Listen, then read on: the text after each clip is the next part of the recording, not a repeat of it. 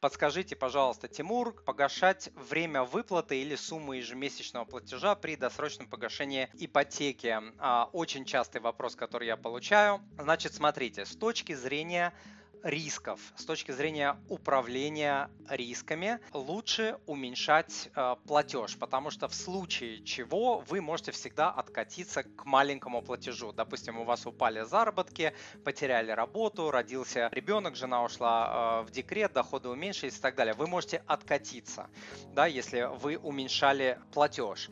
Вот. А по жизни, по жизни получается вот такая история, что подобная стратегия дает людям возможность перестать платить большими частями, то есть быстрее.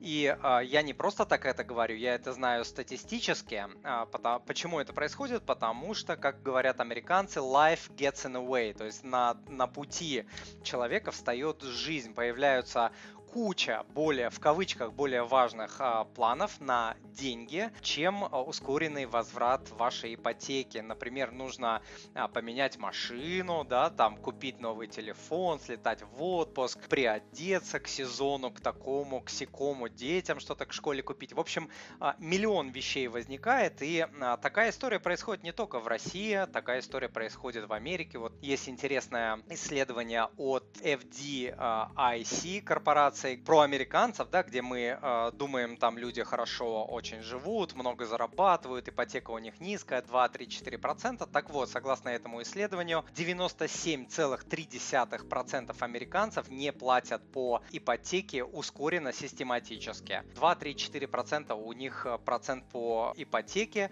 доходы, средний э, доход по Америке около 60 тысяч долларов, да, плати не хочу, но нет, не получается. Почему? Потому что life gets in the way, жизнь встает на пути. Точно такие же люди там, как и везде. Поэтому лично я бы уменьшал срок ипотеки до 10, хотя бы до 12, там, ну, там, с натяжкой до 15 лет всеми силами, чтобы уменьшить риск, риск возникновения жизненных неприятностей, такие как а, кризисы, болезни, разводы, там все подряд, просто чтобы вот этот риск ограничить по времени. И потом, там, допустим, дойдя до 10 лет, я бы уже, может быть, а, успокоился и начал уменьшать бы платеж, чтобы не давать себе слабину. Вот такая тема. Компромиссный вариант может быть следующий. Это уменьшать платеж, размер вашего платежа, но всегда-всегда-всегда платить по ипотеке ускоренно. Допустим, а, ваш ежемесячный платеж по ипотеке 20 тысяч. Вы платите 21 тысячу в этом месяце. Банк пересчитывает вам кредит, уменьшает ежемесячный платеж.